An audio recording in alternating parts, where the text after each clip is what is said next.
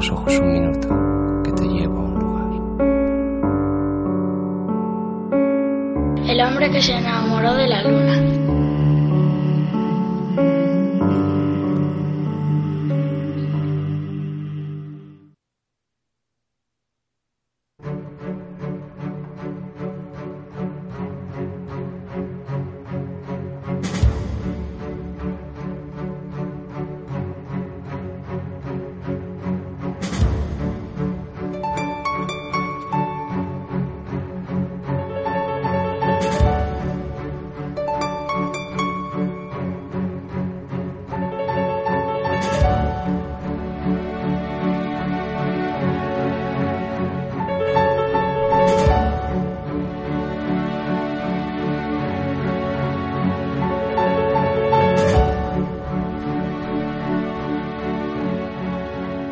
Soy la noche más larga del mundo.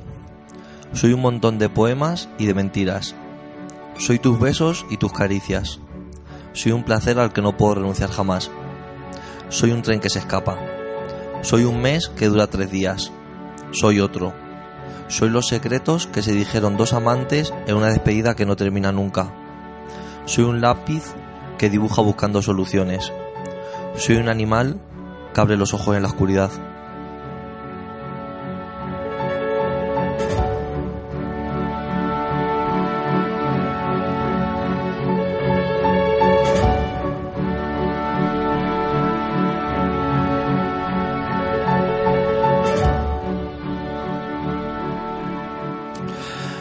Bienvenidas, bienvenidos edición 337 del hombre que se enamoró de la luna, una edición que retoma su espacio habitual, la tienda Headbanger, la mejor tienda de guitarras de Madrid, de las afueras de Madrid, de Europa, del mundo, porque no hay un sitio igual como Headbanger, este espacio maravilloso situado en la calle La Palma, en pleno corazón de Malasaña. Regresamos a nuestro espacio después de la inolvidable edición que grabamos hace unos días en la azotea del Hospital Infantil del 12 de octubre, que no nos hemos olvidado de lo que vivimos allí, que mandamos un abrazo a toda la gente del 12 de octubre, a todos los chavales que nos acompañaron y volvemos a agradecer y a recordar que todos tenéis que escuchar el podcast que grabamos allí con los niños y niñas hospitalizados en el 12 de octubre. Pasamos página, sin olvidarnos de aquella cita, para firmar la Luna 337, de nuevo con un cartel que nos emociona, de nuevo un cartel que hemos estado diciendo estos días. La estamos volviendo a liar, volvemos a hacer un cartel maravilloso. Y así es, porque va a ser una maravilla irnos con nuestros invitados del bloque final al Sáhara, con un grupo de periodistas que han hecho una aventura en base a trabajo y a muchas horas y a mucho talento para visibilizar lo que es la vida en los campos de refugiados de el polo saharaui y con ellos nos vamos a cerrar esta luna y además vamos a tener canciones, vamos a tener música con su alma Ali, una cantante hispano-saharaui que nos va a brindar su voz y sus canciones en el tramo final de esta luna. En el bloque central un proyecto que es muy difícil de describir y son el tipo de proyecto que a nosotros nos gusta. Está con nosotros Asieres Chandía porque nos va a hablar de Mastodonte. Esa cosa tan increíble que están haciendo, esa ruptura total de teatro, de música, de lo que ellos quieran. Mastodonte, un proyecto absolutamente maravilloso que va a estar aquí en el tramo central.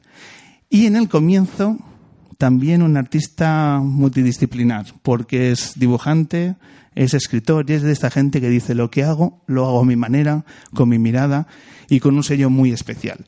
Por eso, el primer aplauso de esta velada se lo lleva ni más ni menos que el gran Aitor Saraiva.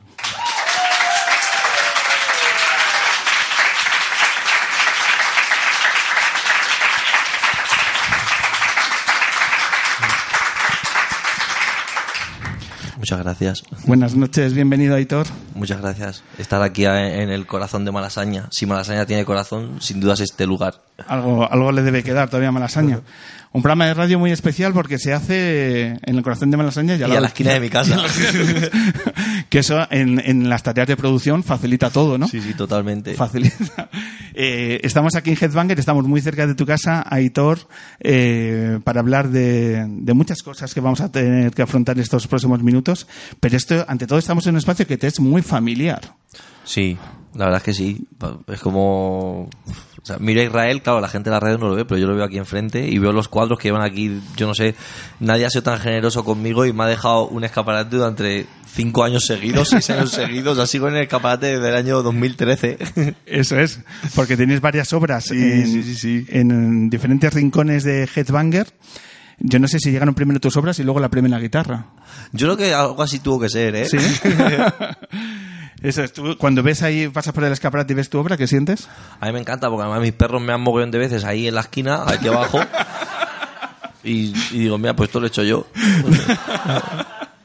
Lo reconocen, hacen algún guiño diciendo, ¿no? Ya, ya los perros, me- me- de hecho, pasan y ya es como, mira el cuadro. Además, yo intento pasar con gente que no conozca para decir que es mío. no toda la gente tiene la suerte de exponer en Headbanger. Durante seis años consecutivos. Eh, Tú no sacas el tema con Isra diciendo, eh, a ver si cambian los cuadros, te traigo otro, Pues me, solo tienes me ahí. me daría mucha pena si un día me llaman y me dicen que los tengo que cambiar o me los tengo que llevar, porque para mí ya son como parte del mobiliario. O sea, los veo y digo, ay, mis cuadros. Encima son de una época muy concreta y los veo aquí y digo, mira que es que solo pueden estar aquí. Bueno, pues esa es su- tu faceta como dibujante, que daría para hablar mucho, mucho tiempo. Pero hoy nos vamos a centrar en otra de tus facetas porque habría también para hablar sobre otras cuestiones, pero nos vamos a fijar en, en este libro. En este libro titulado Me encanta cuando tus garras acarician mi alma, editado por Espasa y que está en la calle desde hace cuánto? Hace dos semanas. Dos semanas. Dos semanas que se traduce en un tiempo de preparación de cuánto? Pues el libro además coincide mucho con estos cuadros que están aquí, increíblemente ahora que lo pienso, porque estos cuadros son del año 2013 y es el año en el que yo pensé que este libro ya estaba escrito. Pero la historia se me fue de las manos y creció seis años más. Entonces, aunque es un libro muy pequeño, es un libro con una historia que, que dura demasiado. Es una historia, de nuevo, con muchos tintes autobiográficos, por supuesto. Sí, solo autobiográficos. Solo. Que, que muchas veces se cita como tu obra más sincera. Eh, ¿Lo corroboras? Sí, me encantaría decir que no, pero es que todo lo que hay encima los, lo viví, lo sufrí de verdad. Ojalá no lo fuera. pero no, sí, sí. Es, me ha costado mucho. Entre medias publiqué cuatro libros en- mientras tenía ese entre mis manos. Entonces es un libro que he ido mimando mucho a lo largo del tiempo y tenía que yo solucionar muchas cosas con mi alma y mi espíritu para, atreverme a poner un texto como este en, en las garras del público, que el público si sabe hacer algo es desgarrar y despedazar lo que cae entre sus manos, que es lo que tienen que hacer, ¿no? Y cuando depositas en, en el público tanta sinceridad, tanta honestidad, uno, uno cómo lo siente. Hay un, hay un abismo eh, más especial cuando deposita tanto de sí. En, A ver, partimos de la base de que a mí el peligro me encanta. Y, el- la vida es demasiado corta como para vivirla como un memo. Entonces, a mí lo que me interesa es si yo me desnudo ante el público y me muestro vulnerable y le muestro mis miserias y mi mierda, el público va a hacer lo mismo. Además, los libros se escriben desde un lugar tremendamente solitario. Y es un trabajo muy solitario escribir. Pero el lector es una persona muy solitaria. O sea, tú puedes estar en el vagón del metro con 400 personas, pero tú ese libro estás leyendo solo. Y yo creo mucho en ese tipo de... Este libro sin duda es un conjuro. Ahí la persona que lo está leyendo está invocando ciertas cosas y, lo está sintiendo contigo y es un desconocido. Y esa vulnerabilidad yo la verdad no le tengo ningún miedo. De hecho, lo que me da miedo es que la gente no se muestre vulnerable. ¿De qué nos habla esta novela? Mitad novela, mitad eh, poemario. ¿De, de qué nos habla? Eh, es una historia, iba a decir de, amor, pero es que no, no es una historia de amor, ¿no? Es una historia de desamor eh, o, de cuando de la antesala del amor, ¿no? El amor que nunca llega. El otro día Luis G. Martín hablaba en la presentación y me encantó que dijo, es increíble porque es un libro de dos personas que están juntas, pero el libro solo está lleno de despedidas. Y es verdad, en el libro estamos todo el rato despidiéndonos para siempre, pero 192 páginas. También es uno, eh, uno de los motivos del libro, ¿no? Es el- las excusas que tenemos para reencontrarnos. Sí, y la excusa del libro era yo certificarme que la historia estaba acabada. ¿Cuándo te das cuenta de que está acabada? Eh, es curioso porque en el libro hay un momento en el que. No voy a hacer spoiler, pero hay un momento en el libro al final en el que el, el- el narrador, que en este caso soy yo, se da cuenta de que la historia está acabada y tiene delante a la otra persona y está en la otra punta de Europa con esa persona en el viaje más idílico que lleváis preparando una vida entera y está ahí y dice, pero ¿qué estoy haciendo yo aquí? Pero eso le ha pasado a todo el mundo, ¿no? Que de repente te cae el 20 y dices, pero si es que hasta huele mal. ¿Qué hago yo con esta persona aquí sentada? De pronto hay un punto de inflexión Eso es. que hace clic la mente y no ya se no he vuelto atrás. Y ya no he vuelto atrás. Y a a nivel literario, eh, ¿cuándo decides que la obra finalmente expone todas las emociones que habitan en ti? A nivel literario, yo una vez leí una cosa de Patti Smith que a mí me encanta. Me encanta Patti Smith, pero como, como escribe Patti Smith a mí me encanta. Y había una cosa muy interesante que decía ya de esto, que era que los libros, y es verdad, nunca se terminan, se abandonan. Porque en ese plano del que tú me hablas, yo volvería a reescribir otra vez todo. Si hablamos del plano literario, un libro, llega un momento que la editorial te dice, o me entregas el libro o... o- o quédate tú con tus mierdas, Eso es, el libro, eso ¿no? es. Entonces, ahí es cuando... El libro acaba cuando el editor ya te manda el último mail de, oye, hay que publicar el libro. Es un libro que de la relación de dos personas. ¿Qué puedes adelantar del perfil de la otra persona? Hombre, de la perfil de la otra persona, eh, es, eh, estaba pensando en cómo empieza el libro, ¿no? Que es un mensaje de audio. eh, en el que él- lo, lo voy a leer el- eh, porque es un parrafín y creo que queda bastante claro y es muy creo que describe muy bien el tipo de persona de, de la que estamos hablando no y el libro comienza así me encanta lo enseño no como si la gente en su casa lo fuera a ver no bueno que lo compren y lo vean que lo compren y lo vean delante de mí Nuestro público lunero eh, se caracteriza porque de lejos ve fenomenal. Sí, o sea, ¿verdad? Como yo. Y dice así, eh, mensaje de voz. Aitor, soy Rubén. He leído varias veces lo que mandaste que has escrito para tu libro. Joder, qué duro recordar lo capullo que fui. Pero todo lo que has contado es verdad. Me sorprende tu memoria recordando frases y palabras exactas. El problema es que, con los datos que das, me hace fácilmente reconocible. Sé que no tengo derecho a pedirte nada, pero te rogaría que cambiaras mi nombre. Es por tanto homófobo que hay en mi curro. Gracias, machote porque esta persona trabaja en el ejército de tierra. Eso es. Eh, Trabaja en el ejército, es legionario, Mm. va a misa. y yo con él he ido, ¿eh? O sea, que eso es peor. que vaya él, pero yo he- hasta yo he ido. Aitor, la novela está muy bien, pero es que el docu- el- el- la película sería la leche. Ya, ¿eh? Eh, casado, saliendo del armario con dos hijos. Eh, yo leyéndolo digo, este es un fiel retrato de algún votante de Vox. Total. ¿No? Algunos se va a sentir Luego te reflejado. sorprendería, ¿eh? Sí. Con sus inclinaciones políticas. Que ahí no entras. Sí, ahí no. no. entras, pero es un plano que se deja ahí un poco eh, por encima. Es un libro también que, que hay que escuchar con música. Yo me he puesto la canción- banda sonora. Me he puesto la banda sonora. Hay una playlist que lo titulas Aquelarre, Ujú. ¿no? Que yo creo que ya el título motiva, ¿no? Eh, y entonces yo creo que es una experiencia también de ir poniendo la música que tú vas eh, citando en diferentes momentos, ¿no? Como eh, una extensión más de la, de la experiencia de adentrar en tus páginas. También es un libro muy de Madrid. Sí. Y eso que sale en Los Ángeles, sale Ámsterdam, pero el libro es Madrid 100%. El, el libro Sí. son paseos y paseos por Madrid.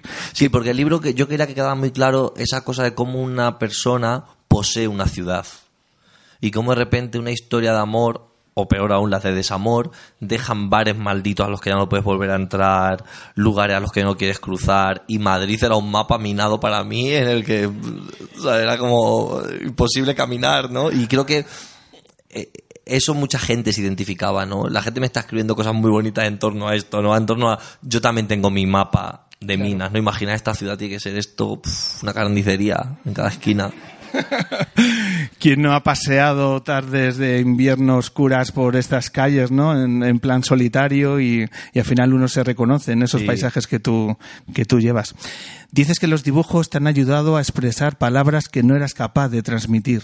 Sin los dibujos no se hubiera acabado esta obra. A ver, eh, yo soy dibujante, esa es la realidad. pero la realidad es que soy muy mal dibujante. Entonces siempre tenía que escribir en mis dibujos, porque había cosas que sabía escribir y otras que sabía dibujar. Y luego había cosas que no sabía dibujar y otras cosas que no sabía escribir. Y me di cuenta que al juntarlas había un mensaje muy potente. Y en este libro, por ejemplo, el dibujo prácticamente desaparece y se convierte en fotografías.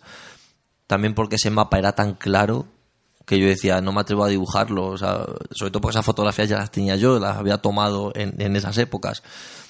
Pero el- para mí el dibujo sigue teniendo una cosa muy potente. Date cuenta que la poesía es el, néctar de todo arte, de, cualquier arte y de cualquier cultura. Date cuenta que, según Robert Graves, la poesía se inventa para que el ser humano se comunicara con la diosa blanca, que era la luna, hace miles de años, ¿no? Y la palabra amor tenía un significado larguísimo. Luego, con la torpeza humana, tenemos que inventar la poesía para poder describir qué significa la palabra amor, ¿no? Y luego está el, arte, ¿no? El, el- el dibujo, que cuando ya el ser humano nos hemos inventado mil fronteras, mil idiomas, mil religiones, mil cosas que nos separan, algún dios o algún demonio listo nos mandó el arte, que es la forma que yo me puedo comunicar contigo, aunque hablemos idiomas diferentes y estemos en lugares diferentes, ¿no? Y ese poder lo va a tener siempre el arte, ¿no? ¿Cómo consumes tú el, el arte? Yo soy pésimo consumidor de arte, la verdad. Yo soy gran consumidor de literatura y pésimo consumidor de arte gráfico. Sí. Consumo mucho más literatura y poesía que, que arte gráfico, sí. Eh, sabiendo tu predisposición por, por la litera- literatura y por la poesía, eh, me apetece que ojeemos libros y que tú nos cuentes. A mejor. Me, gu- ¿Vale? me gusta más hablar de otros libros que de los míos, la verdad. Eh, dado que este libro que tenéis aquí y que es altamente recomendable, porque además es un libro, dices, una novela corta, pero que rasca mucho y te la llevas durante mucho más tiempo de lo que uno puede prever. Eh, hay otros libros encima de la mesa que yo creo que pueden tener un significado para ti y que yo creo que estaría bien que compartáramos con, Sí. que, que podamos compartir con nuestro público y con nuestros oyentes. ¿Te apetece? Sí, sí, sí. No me has dejado tocarlos cuando he llegado, que yo soy muy tocón y ya Claro. estaba yo metiendo las manitas. y, y he tenido que cortarte porque Sí. si no esta magia del momento ahora sí te dejo ahora Ahora te- sí, te dejo que, que los que los toques Aquí que, está el de Nacho. Vegas, que encima me encanta porque yo soy súper fan de Nacho Vegas y este me lo mandó él a mí y ahora he publicado yo en la misma editorial que publica él. Que tú imagínate publicar donde publica un ídolo tuyo. él te mandó el libro Él me mandó el libro porque yo hice la portada para un single. Y- actores Sí. secundarios no Eh, actores pocos. actores poco Pocos- memorables. poco Y le hice el merchandising, los diseños para las camisetas de esa gira. Y, y- y yo tengo una anécdota muy graciosa con Nacho Vegas, porque él leyó mi primer libro, El Hijo del Legionario, y a los meses yo se lo di, le conocí, se lo regalé, y a los meses, meses, meses, yo no, no volví a saber nada de él, me mandó un mail súper bonito, hablando del Hijo del Legionario. Y yo estaba a punto de publicar mi segundo libro, que era Pajarillo, que era una novela gráfica. Y me dijo, ah, yo lo quiero leer. Y se lo mandé. Y me lo corrigió Nacho Vegas. El texto está cor- el PDF, el, el texto, digamos el texto, las V, las acentos, me lo corrigió Nacho Vegas. en Y- un y es- ejercicio de confianza total De ¿no? confianza total, sí, sí, sí, sí. y a nivel literario qué te parece Nacho A mí me encanta, porque, pero es que las canciones de Nacho, los poemas son un libro. O sea, una canción de Nacho Vegas es un libro, ¿no? O sea, Ahí dentro, ahí, y en este libro hay poemas que podrían ser un libro. Me cuenta que los poemas de gente, lo- la- los poetas son gente muy generosa, ¿no? A esta Bob Dylan o, o Borges, ¿no? Que gente que te escribe una canción del que otro sacaría una serie de televisión, una película, 70 muñequitos de merchandising, y el poeta te, te hace un poema así, y ya. y ya te dejo una huella más libros ¿qué tenemos por aquí? Pues mira, aquí está la fotografía de Ajo, ¿no? que es mi vecina y pasamos los perros juntos. Este libro me encanta. que es el que hizo ella haciendo las fotos desde el cine, desde que trabajaba. desde el teatro al film sí, sí, sí. Eh, bueno, otra vez que enseño el libro, como si la gente en sus casas lo estuviera viendo. Y tú paseas con la perruna su perruna también ha, ha hecho pis en el escaparate Sí, más que los míos, que yo ya llevo más tiempo, ella es la embajadora de Malasaña. Eh, de hecho, mis perros siempre atacan a, su, a la perrina. Ah, Aquí está Andrés Neumann. Andrés Neumann es uno de mis poetas favoritos. Porque a mí, bueno, su primera novela, Bariloche, me encantó, la de los basureros, me encantó ese libro. Y su poesía, la, eh, sacaba una edición muy bonita, acantilado, que se llamaba Década, que era sus primeros 10 años de poesía, que me fascina ese libro, me encanta. Y luego Hablar Solos, que es un libro que todo el mundo tiene que leer. Ese libro de, de Andrés Neumann es increíble. que acaba de publicar. Acaba de sacar un Sí, nuevo libro. eh, ha sacado una poesía, ¿no? Eso Recibí es. el mail y no lo presenta ahora, ¿no? Está No me estos enterado. días sí, ¿verdad? Ni me he enterado, ni me he Hace- enterado. Como estoy yo presentando el mío, así somos de soberbios los escritores. en plan, a ver qué por aquí. ¿Qué más hay por bueno, aquí? Bueno, bueno, bueno. Aquí está eh, Roberto Bolaño, la Universidad Desconocida. ¿Este libro dónde lo ha sacado? Es que este libro es muy difícil de conseguir y está muy nuevo. Bueno, son, Tampoco co- he leído este son libro, cosas ¿eh? que los libros se cuidan. Los libros El se mío cuidan está- como... jo, me gustaría haber traído el mío. El mío parece que ha atropellado un camión. Eh, tengo más cosas por aquí, por ejemplo. Emma, ¿Qué es esto? de- Hotel Street Carnival. Esto no sé qué es. ¿No? Pero Saiz Prez. No. Pero Saiz Prez es un poeta muy cercano al universo de Ajo, Ajá. que es nuestro poeta de referencia, porque él tuvo una sección de poesía en el, En el Hombre Luna que hablaba sobre los mejores poetas desconocidos del mundo. Ah, qué guay. Y, Hay tantos. Y fue, fue un, un espacio referencial en la, No dentro extraña. de la radio y la poesía mundial. No me extraña porque quitando a dos poetas los demás no los conoce nadie. Así que es, es un programa que tiene para mucho tirón. Pues Perus Iceberg, por supuesto, siempre recomendable desde estos micrófonos. Eh, y como también de recomendación, una nueva poeta, Antonia Castaño, que ac- acaba de sacar este no es libro. el puente, el deseo de cruzarlo. No lo conozco tampoco. Pues absolutamente recomendable. Este libro tiene un par de meses y, y hay que abrirlo y hay que adentrarse también en este universo. Los poemas de Antonia Castaño. Y luego, ¿qué más tenemos por aquí? ¿Esto qué es? Es- Ay, el hombre que se enamoró de la luna. Yo tengo una edición feísima. Mira hasta qué bonita es. Es la Este libro me encantó. ¿Te gusta? Sí, mucho. Hace muchísimo que lo leí. Es el libro que, que, por supuesto da nombre a nuestro espacio Mm. y yo imaginaba que te, que te gusta. Pero mi traducción es muy mala, la de mi libro. Yo tengo una edición de hace muchos años. No sabía que lo había sacado esto austral. Que seguro que está mejor traducido que el mío. El mío tiene una traducción muy, muy mala. Mm.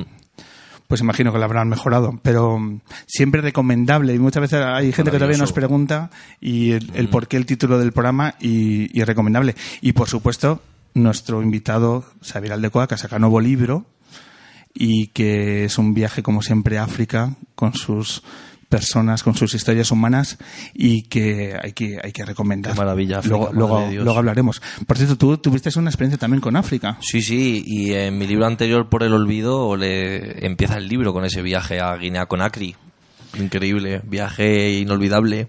¿Qué, qué nos puedes contar? Porque luego vamos a hablar de África. Pues imagínate, bastante. yo llegué a Guinea-Conakry cuando el ébola estaba en su esplendor absoluto. Y yo llegué que me había invitado eh, la Embajada de España a dar un taller de pintura en torno a Cervantes. Entonces, imaginar cuando yo llego allí, si esa gente necesitaba un taller de pintura implantado por mí en torno a Cervantes en Guinea-Conakry.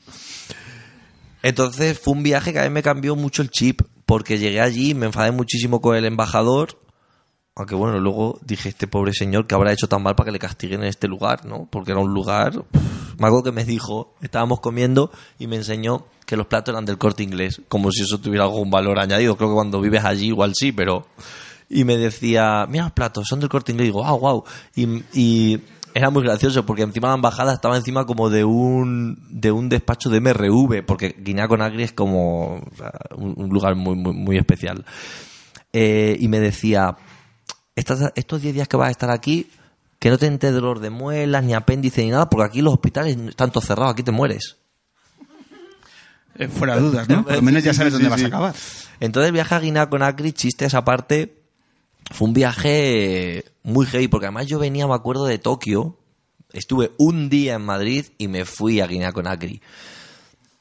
Entonces yo me, a mí África me dio un ostión, pero un ostión que me super merecía. Y de hecho, ese viaje marca en mi biografía personal un antes y un después a muchos niveles, ¿eh? A muchos, muchos niveles. ¿Cuánto tiempo estuviste? Estuve 10 días nada más, pero aprendí mucho. Yo, encima yo tenía una traductora maravillosa que me traducía a los chicos de la clase porque cada uno hablaba dialectos diferentes entre ellos no se entendían. Y la señora era maravillosa. Encima había una comunidad muy especial porque había gente de Cuba, no en mi taller, sino en, en Conacri, con la gente que yo convivía, gente de Cuba, rusos y chinos. Porque como Guinea Conakry había sido comunista, cuando hicieron lo de la alianza, esta- había gente que se había quedado allí, ¿no? Entonces, claro, esta traductora era increíble porque te hablaba de repente ruso y te hablaba castellano o te hablaba mm, cualquier traducción de las tribus que había un montón de lenguajes que vamos eran increíbles y sí pero para mí fue fue muy duro con Acri para mí muy muy duro ¿Por qué? te digo cuando vas invitado a una cosa así que pues, de repente está ahí ¿qué hago yo aquí? O sea, ¿qué vengo yo a enseñar a esta gente? Yo al final lo que hice fue dejar mi taller a un lado y darme cuenta de que yo tenía que aprender de esa gente que estaba yendo al taller y que la gente lo que necesitaba era otra cosa y no era hablar de Cervantes, porque para ellos Cervantes era un señor que no sabían ni quién era y, y no hace falta que ni que lo supieran, ¿no? Lo interesante era cómo al final a través de la pintura, otra vez vuelvo a lo que decía antes, ¿no? A ese lenguaje universal yo me pude comunicar con ellos a través de los dibujos, sin conocernos de nada y sin poder hablar el mismo idioma, podíamos lanzarnos mensajes. Y fue una experiencia muy potente para mí, de verdad lo fue. ¿eh? ¿Cuánto tiempo ha transcurrido desde entonces? Esto fue en el año 2014, 2015, 2015. ¿Ha sido quizás la experiencia que más te ha marcado en el extranjero? Bueno, antes había vivido en Tijuana. entonces. Que y en Tijuana. Y en México viví dos años, entonces ahí fue diferente. Pero que también sale justo en, en el libro este que estaba hablando de por el olvido. Pero posiblemente del extranjero, África puede ser de, de las hostias más grandes que me he dado yo. Eh, también me ha gustado de tu biografía que has trabajado dos años en Cuenca. No, no, yo estudié en Cuenca. Yo soy de la Reina y yo me licencié en Bellas Artes en Cuenca. Y dos años Fíjate el salto, ¿eh? La gente ha dicho ¡guau! El salto espacio-temporal. Dos ¿eh? años a Cuenca, cinco años en Cuenca, eh, mando yo a cualquiera de aquí a Cuenca un día. Está la gente... Y que no, se quede cinco años. no la ha visto venir, ahí todo el público, ¿eh? No ha visto venir el salto a, en Cuenca, además, en un espacio muy particular. ¿no? Oye, que Cuenca con Tijuana y tal tienen cosas más similitudes de las que te imaginas, ¿eh? Que yo soy de La Mancha y La Mancha es muy el norte de México, ¿eh? No será este programa el que minusvalora la maravillosa tierra de Cuenca. Sí, digo, no, o sea, no, no, no, si yo amo Cuenca, pero son eh, La Mancha es duro, yo soy de Castilla-La Mancha, De Talavera. de un barrio de las afueras que se llama Patrocinio San José. ¿Que eso no es Talavera o qué? Eh, no. O sea, tenemos ahí un pequeño dilema, pero bueno. Hay un No momento el- no es el- nacionalista allí, ¿o Sí, hay uh, un momento. Yo me he criado con mi pinta de patrocinio independiente. O sea que bueno, no hemos tenido el poder mediático que han tenido otros, pero. Pero patrocinio independiente lo, lo he intentado siempre. Llegamos a tener nuestro propio alcalde, ¿eh? ¿Qué me dices? Pero ahora ya no, ahora ya. A ver si el, Encima patrocinio es un lugar muy interesante, ¿no? Porque eh, está Talavera de la Reina, está el río, está el cementerio y luego está patrocinio. Entonces tiene todas las fronteras que puede tener un barrio marginal para que sea marginal toda su vida. falta la autovía. No, pero tenemos la carretera general, que encima es muy bonito porque pone dos señales y una pone todas las direcciones para allá, que es para Madrid, Toledo, To- Cáceres, y la otra que pone patrocinio San José. Y es así, ¿eh? Es así, es así. ¿Vas mucho por allí o...? Toda mi familia vive allí, todo to- familia. toda mi familia. Yo soy el único que vive aquí. O sea que el primer procés fue el de, el de El de patrocinio. El de- bueno, de todo, de todo se sale, así que el proceso, si ese acabó, pues eh, a ver si los, los que han continuado eh, finalizan. Oye, eh, Aitor, para finalizar, ¿sabes que tú también has estado en el Sáhara? ¿Sabes que uno de tus libros ha sido eje del trabajo que ha estado haciendo un micro para el Sáhara ¿Ah, estos sí? días? Pero bueno, yo, yo en el Sáhara había estado mi tío que fue a la guerra allí, pero es otra historia. Este libro, que ahora nos explicas cuál es y que luego en el último bloque nos explicarán cómo lo han abordado, ha sido referencial a la hora de diseñar los talleres socioeducativos que han hecho con las mujeres. Pero qué honor, ¿no? De repente me estoy quedando ahí como yo diciendo chorradas todo el rato. No sabía yo que iba a estar en un final así. Es que, es que son estas casualidades que habitan en, en nuestro programa y nos lo han comentado eh, el equipo de Un Micro para Sáhara que uno de tus libros, uno de los libros de Aitor Saraiva, ha sido fundamental a la hora de diseñar y de repensar cómo vincular con las mujeres de los campos de refugiados. Es que este libro eh, yo hago muchos talleres con, con gente que escribe y dibuja, ¿no? Y son talleres en los que intento enseñar o articular a la gente que cuente la historia de su vida a través del dibujo y la escritura, ¿no? Y después de hacer muchos años de talleres, eh, la editorial me dijo, "Pues estaría interesante, ¿no? Hacer un libro con, con todos esos ejercicios que tú haces, ¿no? Y este es el libro, ¿no? Y, mira, los libros, como decía Andrés Neumann, que son seres inteligentes, como y acaban en manos de gente que tiene que acabar. Me encanta que haya acabado en manos de alguien que le haya dado, vamos, una dimensión que yo jamás pensé que, que tendría, ¿no? Pues así es, la potencialidad de esas páginas les ha llevado a que han construido eh, unos talleres que además han funcionado fenomenal. También como te pasaba a ti en Guinea, al final han sido los destinatarios, las mujeres, lo que han dado forma finalmente a lo que se ha hecho, sí. que es lo que hay que hacer. Llegas a estos lugares y dices... Es muy importante me, me eso, es muy importante además eso, saber que, que tú tienes que aprender del, del espectador, del, del que acude, ¿no? Que, que al final estamos en un momento en el que la gente está rebosada de información y lo que la que la gente intenta es articular toda esa información y tú tienes que intentar ayudarle a poner orden en esas imágenes, en esas palabras, en esas emociones o en esos sentimientos, ¿no? Y tú no tienes que hacer nada más. La gente tiene todo dentro. Tienes que ayudar a, a ordenarse, ¿no? Dar herramientas, ¿no? Como Sí. tú dices, que es el arte finalmente. Herramientas Sí, que ayuden es a eso. sanar. El arte solo para eso. Todo lo demás no vale para nada. Bueno, entre otras cosas sirven para pasar estos minutos de radio, Aitor. Así que mil gracias por acercarte a Headbanger. No recojas los cuadros, déjalos aquí. Yo creo que se pueden, se pueden quedar otros seis años más. Y darte las gracias por tu obra, por tu libro y por estos minutos en la luna que espero que hayan sido tan agradables como para nosotros. Ha sido un placer, muchas gracias. Fuerte aplauso, Aitor. Saraiva. Les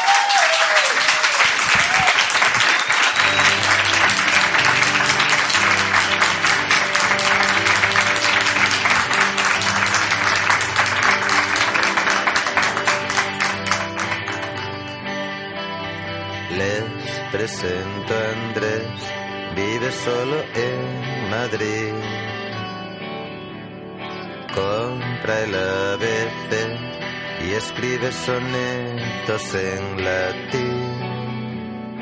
Usa bisoñé y su mejor amigo es un calcetín que pone su mano izquierda cuando quiere que alguien le comprenda por allí. Viene María, divorciada y liberal. Tuvo algún amor, pero quien los quiere hoy se ha Ivandral. Le echa vodka al té y se siente culpable si no va a votar. Hay gente tan adorable como actores poco memorables trabajan en mi película.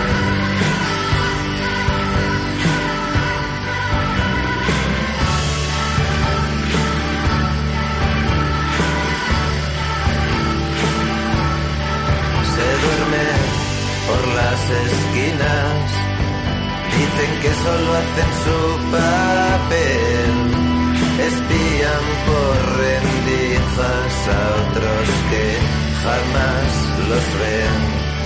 Y también se hacen los muertos, eso es algo bastante común. Padecen varias fobias que no se han descrito aún, dirías que son igual que tú.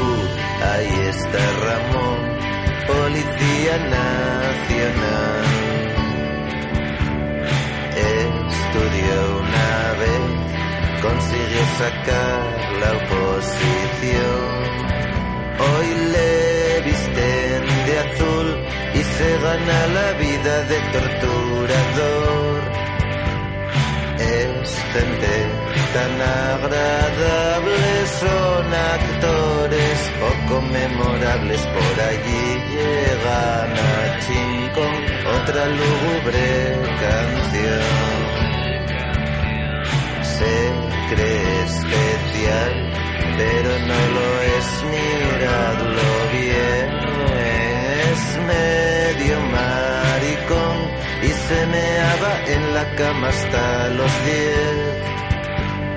Este es su ratín de gloria, no empañemos una bella historia hablando de él.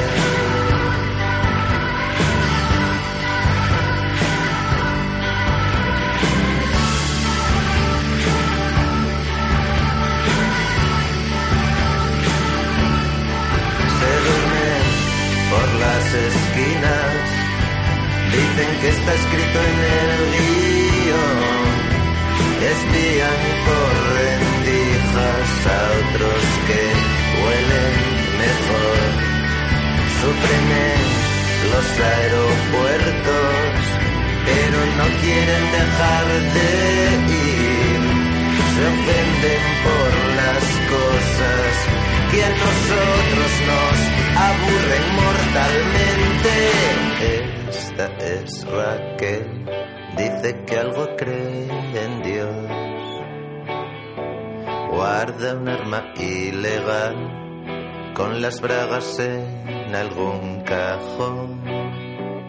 Se presenta así, yo soy una hija de la transición.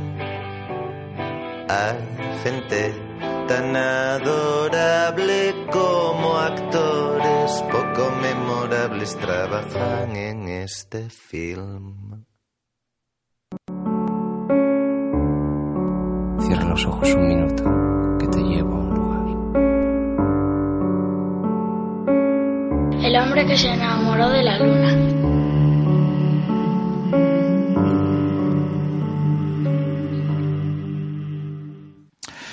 Arrancamos el segundo bloque de esta edición del hombre que se enamoró de la luna, ya lo sabéis, en este espacio maravilloso que es la tienda Headbanger aquí en Malasaña, donde nos hacemos coincidir con gente con mucho talento y con muchas cosas interesantes que compartir. Y ahora lo vamos a hacer con un proyecto musical que tiene la esencia que a nosotros nos gusta, que es que no tiene etiquetas donde apoyarse. Y eso es un ejercicio que a nosotros nos encanta. Por eso recibimos con este impactante aplauso a Mastodonte.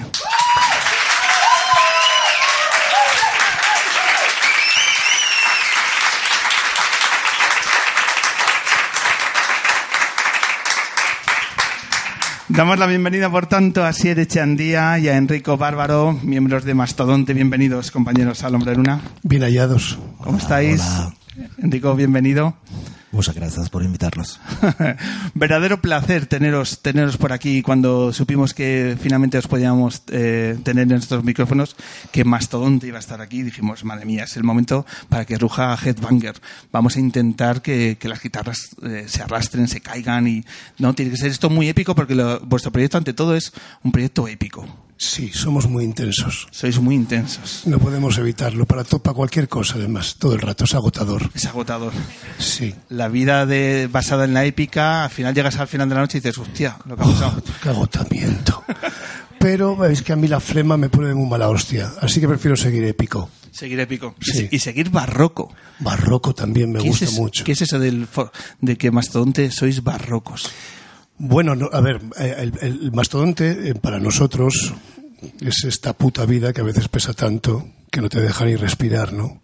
Entonces, a veces todo lo que nos, nos inspiraba mucho era, aparte de la música y el bajo de Enrico y todo este mundo épico, también había algo como en la pintura barroca y todo el peso del pasado, incluso eh, los vestuarios se utilizaban con ese peso solamente para aparentar que éramos maravillosos. Entonces nos inspiraba mucho, ¿no? Nos parecía que era, sobre todo para ponerlo en, en escena, y como una especie de peso emocional con el que andamos todos, ¿no? Y nos, nos gustaba porque no deja de ser bellísimo, pero es muy pesado. Entonces nos gustaba tanto para el sonido como para el show. Y luego nosotros somos barrocos en, el sentimiento, ¿no? Si hay que, bueno, tenemos la obligación de estar para afuera, porque si no, dedícate al macramé. ¿No? Pero, pero si estás para afuera, pues mejor eh, expresarte con toda tu paleta de sentimientos, ¿no? Y eso es muy barroco. Vamos a, intentar eh, viajar a vuestros comienzos. ¿A dónde se mezclan estos dos caminos que os llevan a, a- a crear Mastodonte? Bueno, ¿Dó- ¿Dónde se cruzan vuestras trayectorias? Nos hemos encontrado en la, en durante el intérprete. El intérprete es, es el espectáculo que, que hacía um, una idea de hacer donde que empezó hace cuatro, cinco años. Bueno, más tiempo, Enrico. ¿no? Sí, estamos mucho más mayores. Madre mía, es verdad. Sí, hace ya como cuatro años y Yo tocaba, unos cinco. yo tocaba el bajo en esta, en esta obra teatral. Ah, teníamos, tenía una, una banda en directo, yo tocaba el bajo. Y, y ahí empezamos a conocernos más, y a conocernos también musicalmente, empezar a, a improvisar cosas y cada, cada, cada prueba de sonido se convertía en, en, un, en un descubrimiento, era, era to- todas las veces un, un temazo cada, ca- cada vez. Aprovechabais el espacio de la prueba de sonido para Entonces, claro, experimentar, ¿no? Claro, Sí, claro. lo seguimos haciendo. Sí, sí. Y finalmente es Asier el que dice, oye, que esto lo podemos, podemos dar forma, ¿no? Lo que estabais creando. Bueno, yo llevaba buscando a Enrico toda mi vida. Lo que pasa que no sabía que se llamaba Enrico, que era italiano y que era Dios. Podéis observar que es Dios. Si alguna vez habéis tenido curiosidad por saber qué cara tiene Dios, aquí tenéis la cara de Dios. Es una pena que los oyentes del podcast no puedan ver a Enrico, pero imaginaos a Dios. Bueno, pues ese es Enrico. Cara, todo, paz, todo. Sufre por dentro. Por fuera yo.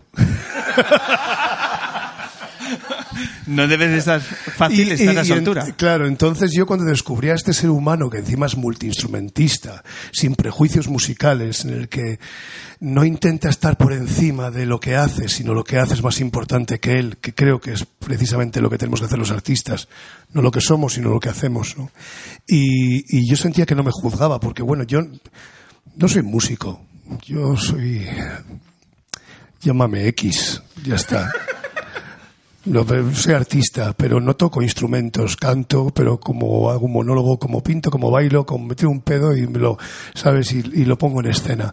Porque bueno, es lo que me interesa. Y él me entendió y yo lo entendía a él. Y decidí pedirle matrimonio directamente. No, mira, tenemos los anillos y todo.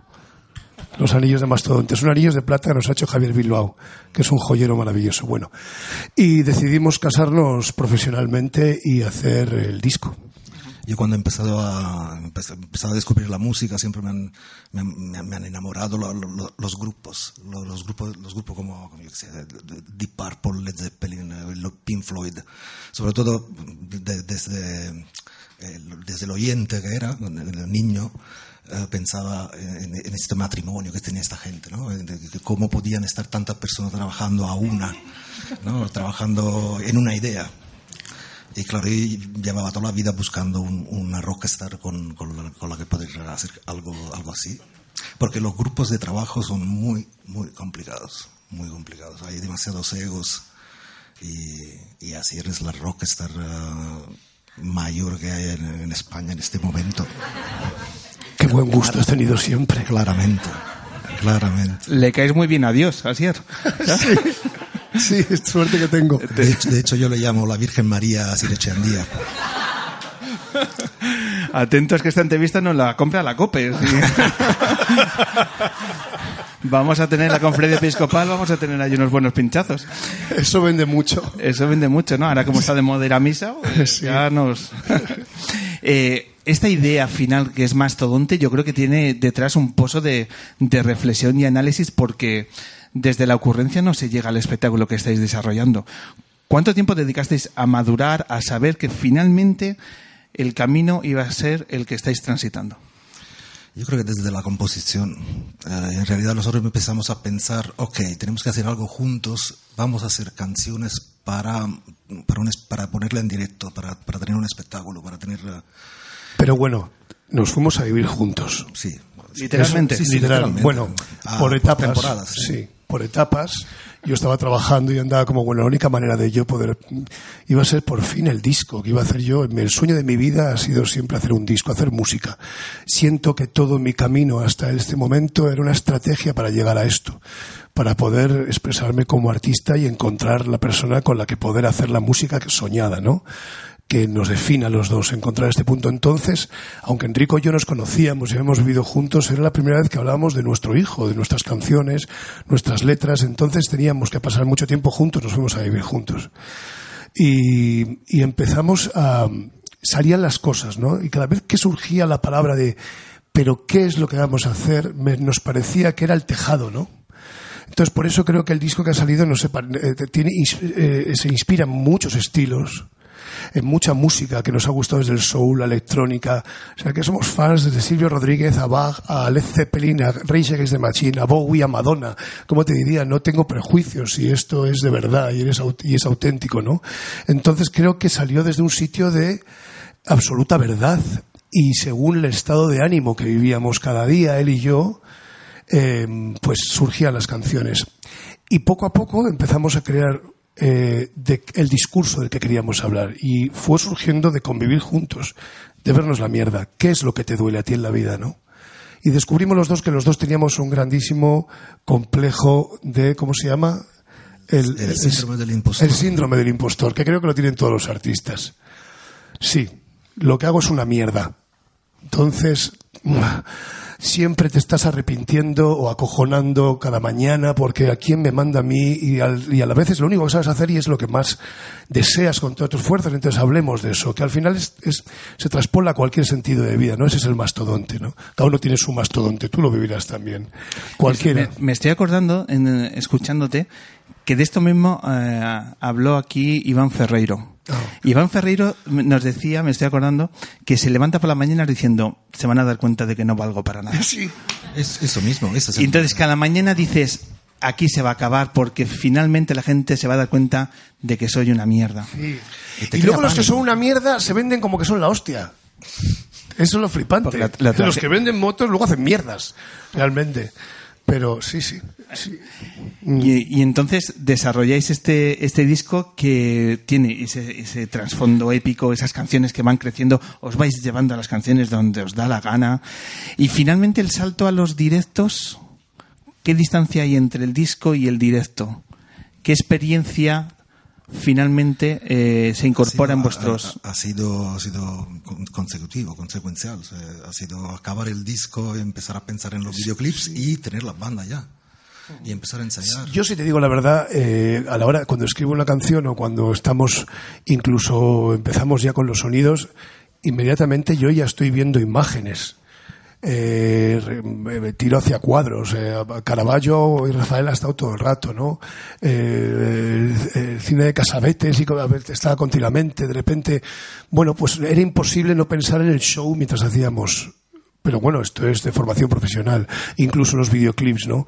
Y, hacía que te ayudara que la misma canción tuviera una especie como de guion y que tuviera como y que incluso las canciones formaran una especie como de guion, no claro, pero sí inspirador, ¿no? Indico cómo es compartir escenario con una bestia de la escena como Asier Echandía. ¿Qué te hace sentir en el escenario? no, es un gusto porque es eh, va a matarse cada día. O sea, cada día que, que se sube al escenario busca el suicidio. Literalmente, o sea, tiene una, tiene- va más allá de la generosidad, es que busca la muerte. Busca la muerte. te lo digo. Entonces, la- la- mi, papel me, me- siento de, de querer ser guerrero y, y ayudarla en esta faena, ¿no? Y, y- y te llegas a incorporar en esa dinámica diciendo, pues yo también tengo que morir hoy aquí. ¿Sabes? Aquí en Puerto No, es Llano que- tengo que hacerlo. Es que es, es, eh, es inspirador verle.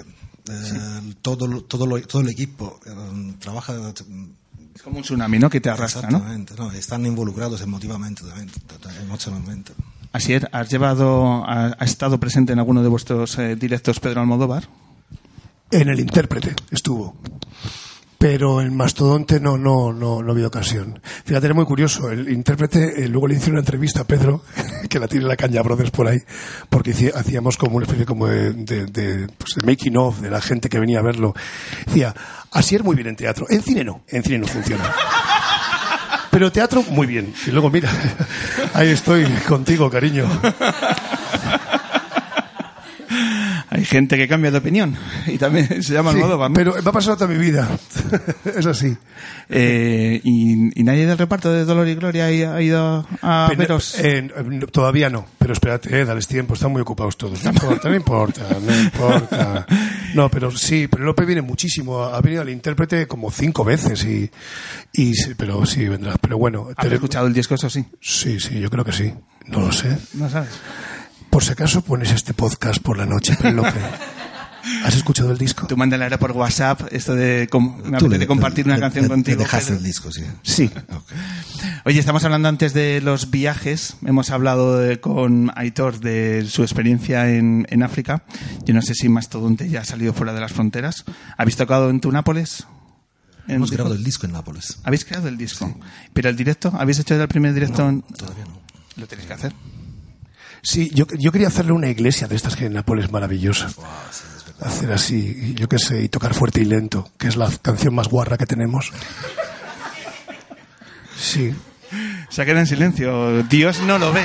Dios no lo ve. No, el que calla otorga, Hay, mucha- hay, mucha- hay muchas eh, iglesias eh, ¿cómo se llama? desconsagradas. ¿Cómo se dice? Desconcertada, sí. Desconcertadas. ¿Cómo se dice? Desamortizada. Misma. Des- ¿Cómo es? Iglesia desconcertada. La iglesia está un poco desconcertada. Sí. No, desconcerta. mismo. ¿Cómo se dice? Nos desconcierta y se desconcierta. No están Descon- desconsagradas. Desconsagradas, Sí, sí, sí. ¿Qué casi- he dicho? eso. Bueno, Grupo. avisan, Soy Vanessa. avisadnos en todo caso cuando vayáis a... pues me parece un planazo y nos hacemos un hombre luna. Justo antes del... Nos hacemos una edición del programa antes de vuestro concierto. Pero las maletas va en noviembre os vais a un sitio muy especial. Sí. Os Sí. vais... A las yo.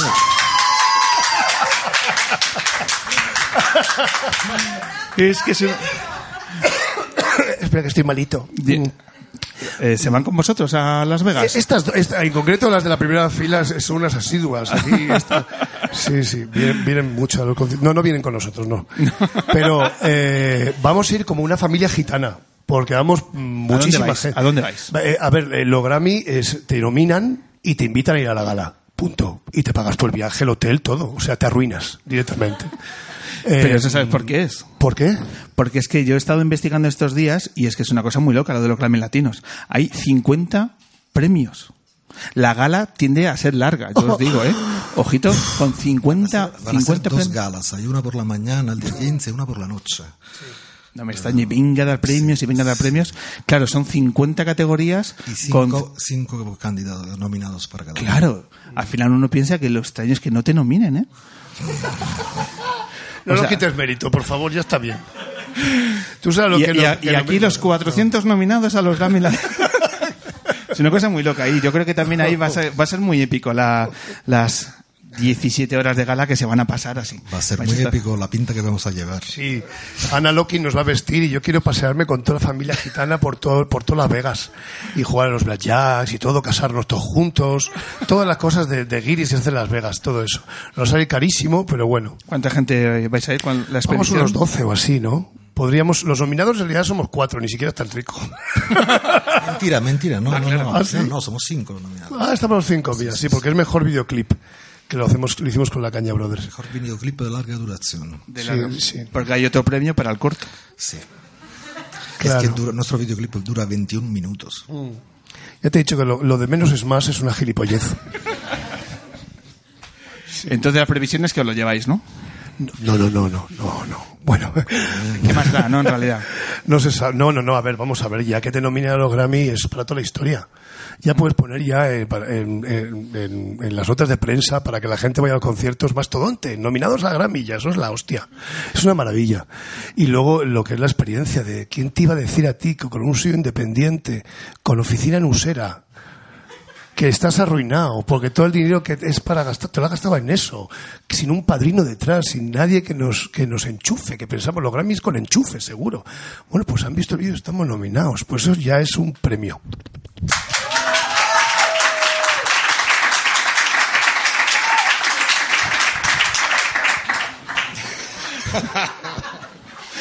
Un premio además a una idea tan loca de hacer un videoclip de 21 minutos. O sea que también esa osadía hay que premiarla. Sí, sí, pero bueno, esto lo hemos visto, son tres canciones en realidad, es una trilogía. Pero esa- Tres es un buen número para todo. Efectivamente.